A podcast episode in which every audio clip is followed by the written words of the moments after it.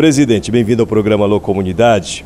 Um assunto muito delicado que eu gostaria de tratar com a senhora, como é que está é, a realidade dos trabalhadores rurais em termos de produção. Eu fiquei sabendo que as plantações estão secando, se já não estão secas, está faltando produção de fruta, de legumes, de verduras, enfim. E a sensação que eu tenho é que o governo não está olhando para esse lado, olha muito para a vida do pescador, que também precisa desse apoio, evidentemente, mas qual é a realidade de quem produz hoje nas comunidades rurais? Presidente, bem-vinda, boa tarde para a senhora. Boa tarde, Raik, boa tarde a todos os ouvintes desse maravilhoso programa.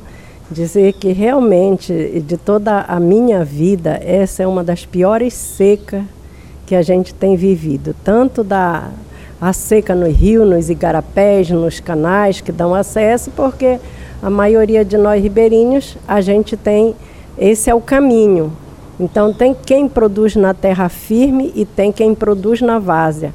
E aquele que produz na várzea também, além do pescador, o agricultor familiar. Inclusive é o solo mais fértil que tem e existe essa grande produção que está prejudicada, ou pelo acesso para chegar até lá, ou para conduzir, e mesmo pela falta da água de chuva. Então, essa falta de água de chuva também, ela está causando esse impacto tão grande na nossa vida, porque eu cito uma das árvores que demora para produzir, que é uma laranjeira comum. Então ela passa entre 8 a 10 anos. Aí de repente vem uma seca dessa e leva quase toda essa produção e outras fruteiras, como é os limão, lima, abacateiro, que enormes estão morrendo, as bananeiras toda virada. Então, se você for buscar nas comunidades, e a gente está recebendo fotografia de todo quanto é lugar, é, o que está acontecendo com a nossa, nossa, as nossas árvores frutíferas e produtivas, que é para o nosso alimento, é, que é também para uma, uma subsistência além da, do nosso consumo, é também vender o excedente, porque a gente sobrevive disso. E eu quero ressaltar aqui que essa invisibilidade desta seca para a agricultura familiar nos deixa muito angustiado, porque as autoridades têm se preocupado muito com as dificuldades dos pescadores mas nós que produzimos também esse alimento, porque eu quero ainda ressaltar que todo pescador também é agricultor, também necessita dos produtos agrícolas, assim como nós, agricultores familiares, também precisamos do consumo do pescado. Então, todo faz as duas coisas ao mesmo tempo. Então, nós estamos muito preocupados porque com, com a nossa sobrevivência nós temos que vender para poder ter o recurso para comprar as outras necessidades. E aí a gente está com dificuldade até um, um, um, produto que é o consumo de todos os paraenses, que é a farinha. Então há uma grande escassez, as próprias maniveiras estão morrendo, então com isso vai dificultar a reprodução para o plantio agora, com, essa esperança de cair as chuvas a partir de dezembro a gente está muito preocupado porque aquele que tem roçado também não tem maniva.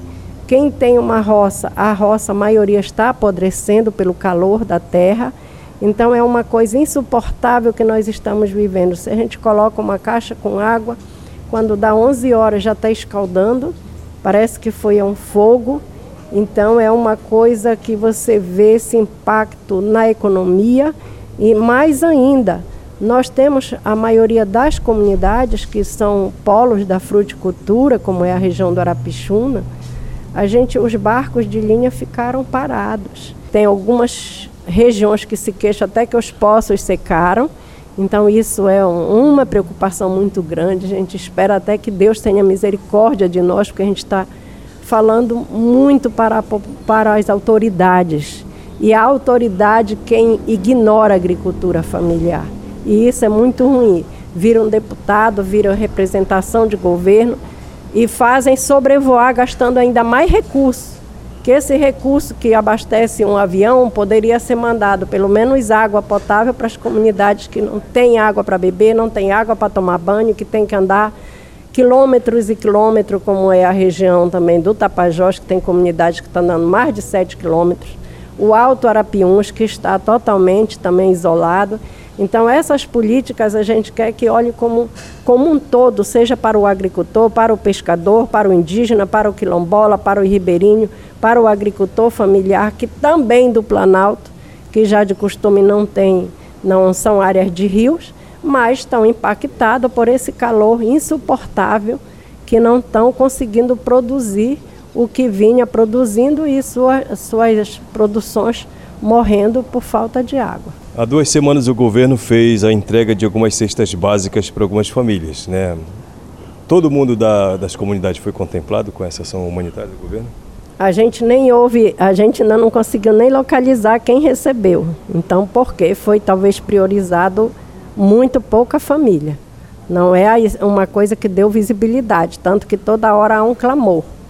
Nós, já, nós temos assim a maioria dessas comunidades mandando a cada momento, aqui tem cento e poucas famílias, aqui tem 50 famílias, aqui tem cento, é, 90, 70 famílias na comunidade, todo mundo está precisado. Então, é uma situação que a gente precisa de uma política governamental até para atender, porque alguns cobram da gente aquilo que não é o nosso papel, que nós não temos o poder de governo. Então, a, apesar da gente estar tá sensibilizando até as organizações não governamentais também que atuam na Amazônia, todos estão com um quadro do, do real da, da, situação que nós estamos vivendo, que é desesperador. E então a segurança alimentar está ameaçada nesse momento em todo o seu total, no que diz respeito à produção de alimento da, da pesca, também como da, da, da produção agrícola familiar. E, e, é preocupante porque o rio subindo, eu até dizia numa outra entrevista com uma outra pessoa,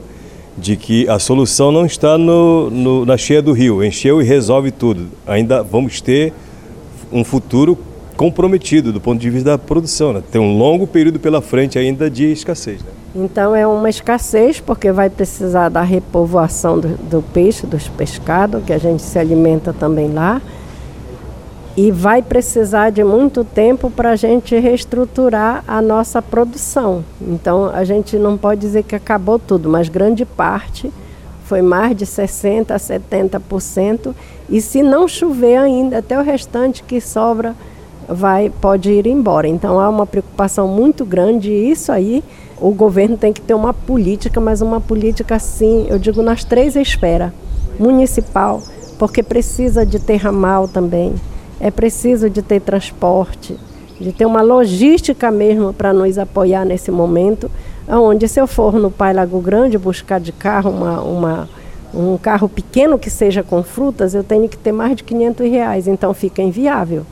E aí então é, precisa disso e precisa mesmo financiamento que a gente está propondo, é um financiamento emergencial, é, talvez aqueles que sejam financiamento que a gente tenha que repor, mas a custo zero, porque não tem como taxar mais do que a gente já está sendo penalizado. A gente só queria ter esse direito, porque a gente sabe que há famílias que estão passando mais necessidade que a outras, porque tem algumas que, que não estão em RB dentro dos assentamentos é, não, não estão também sendo amparadas por outros programas de Bolsa Verde ou Bolsa Família por causa de algum entrave em algum documento. Então é preciso ser olhado, ter um raio-x completo da situação, do impacto, dos danos, que é até emocional. E na saúde, na saúde principalmente das mães, das mulheres que ficam mais desesperadas. Imagine aquela mãe que não consegue a farinha no dia a dia para ajudar, porque é uma cultura alimentar também da nossa região. Então, é preocupante e a gente convoca as autoridades, nossos representantes, que possam levar com seriedade essa questão da agricultura familiar, porque a agricultura familiar que alimenta e que abastece 90% da mesa da população. A monocultura vai tudo para fora e empobrece o solo é, contamina os rios, contamina todo o ambiente. Então a gente queria, eh, quer aqui, através dessa entrevista, que chegue aos maiores, é, às maiores autoridades que tomem providência e que a gente repudie essa demora, essa, é, esse lado que tem ignorado a agricultura familiar, a produção familiar, que é bem ampla. Presidente Ivete Bastos, presidente do STTR, o Alô Comunidade agradece a disponibilidade da senhora conversar com a gente e expor a realidade pela qual as famílias estão passando em relação à seca. Muito obrigado. Obrigada, Raik. A gente agradece a oportunidade também que esta emissora está nos dando.